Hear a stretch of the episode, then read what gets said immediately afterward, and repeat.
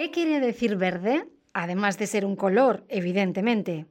Verde es la palabra más importante del mundo y está en el centro de la batalla para financiar la acción por el clima.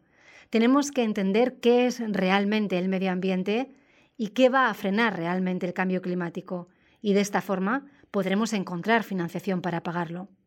Si es realmente verde, entonces ayudará a salvar a la humanidad, Aquí encontrará información sobre el tema, gracias a nuestro diccionario de finanzas verdes. Soy Mercedes Landete y esto es Soluciones para el Clima del Banco Europeo de Inversiones. Beneficios, personas, planeta. Historia de cómo hemos cambiado las reglas del juego.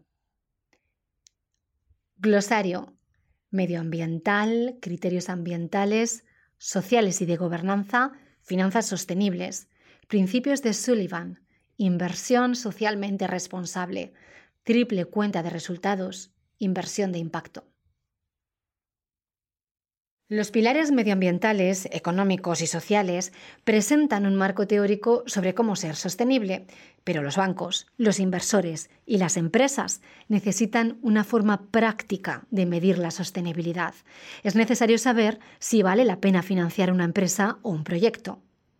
La forma más habitual de medir la sostenibilidad son los criterios ASG, ambientales, sociales y de gobernanza. Mientras que las consideraciones ambientales se refieren a la conservación del medio ambiente y a la acción por el clima, las consideraciones sociales pueden referirse a cuestiones de desigualdad, inclusión y condiciones de trabajo. Para que estos factores sociales y ambientales se consideren sostenibles, deben formar parte del proceso de toma de decisiones, tanto en las instituciones privadas como en las públicas. La gobernanza de estas instituciones es fundamental para garantizar que es así. Estos tres factores se utilizan para conocer el grado de sostenibilidad de una empresa, un proyecto o incluso un país. ¿Qué supone esto en la práctica? Supone que debe mirar bien dónde invertir su dinero. Parece sencillo, ¿no?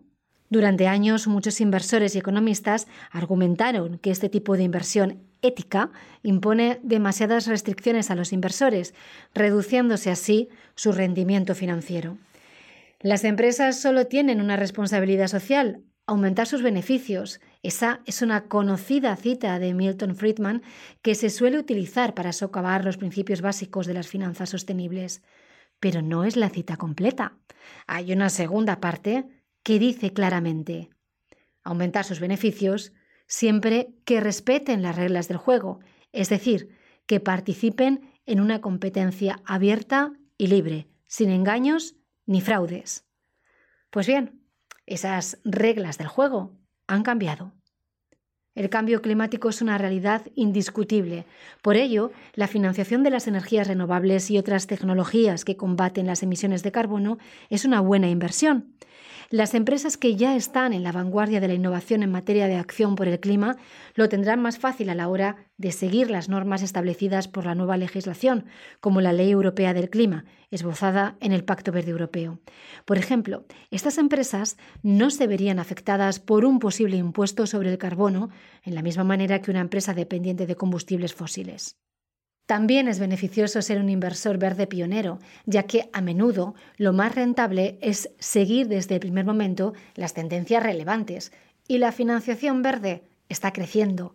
En 2019, Bloomberg informó de que al menos 30,7 billones de dólares de fondos corresponden a inversiones verdes o sostenibles. La gobernanza también es importante. La idea de que las empresas que mejor cuidan a sus empleados obtienen mejores resultados no es nueva. Año tras año, las empresas que figuran en la lista de las 100 mejores empresas para trabajar de la revista Fortune superan a sus competidores en los mercados. La idea de que no todos son los beneficios tampoco es nueva. En 1977, Leon Sullivan, un influyente pastor baptista y miembro del Consejo de Administración de General Motors, elaboró una lista con los siete requisitos que una empresa debe cumplir con sus empleados como condición para su actividad empresarial.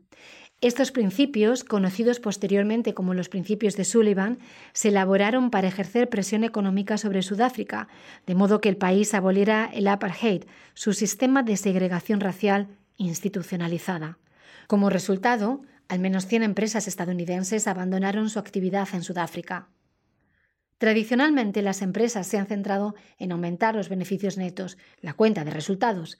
Sin embargo, la premisa básica de las finanzas sostenibles es que a los inversores, accionistas y consumidores no solo les interesan los beneficios. Si quieren ser sostenibles, tienen que preocuparse también por las personas y por el planeta. Tienen que pensar en una triple cuenta de resultados. Se trata de un marco que sugiere que las empresas no solo deben centrarse en los beneficios que obtienen, también tienen que medir su responsabilidad social y ambiental. Hay otros dos enfoques relacionados con la inversión sostenible que vale la pena mencionar. La inversión socialmente responsable y la inversión de impacto. Son términos a menudo intercambiables, pero hay sutiles diferencias entre ambos. La inversión socialmente responsable usa los criterios ASG para determinar si es conveniente invertir en empresas que promueven valores sociales positivos, como los derechos humanos y la igualdad de género, o si se evitan las llamadas industrias del vicio, que incluyen el tabaco, los juegos de azar y las armas de fuego. Y luego está la inversión de impacto, una inversión que tiene en cuenta tanto el rendimiento financiero que se persigue con una inversión, como los beneficios que supone para la sociedad. Un inversor de impacto intenta crear con sus fondos un impacto positivo específico en la sociedad. Un ejemplo de préstamo de impacto es la inversión con perspectiva de género, que promueve la igualdad de género apoyando a empresas dirigidas por mujeres o que trabajan específicamente para mejorar la vida de las mujeres. Es importante recordar que la sostenibilidad no es caridad. La respuesta a las necesidades de la sociedad se ha convertido también en un factor de competitividad. Gracias por escuchar Soluciones para el Clima. No olvide suscribirse para recibir todos los episodios de esta serie. Soluciones para el Clima es un podcast del Banco Europeo de Inversiones.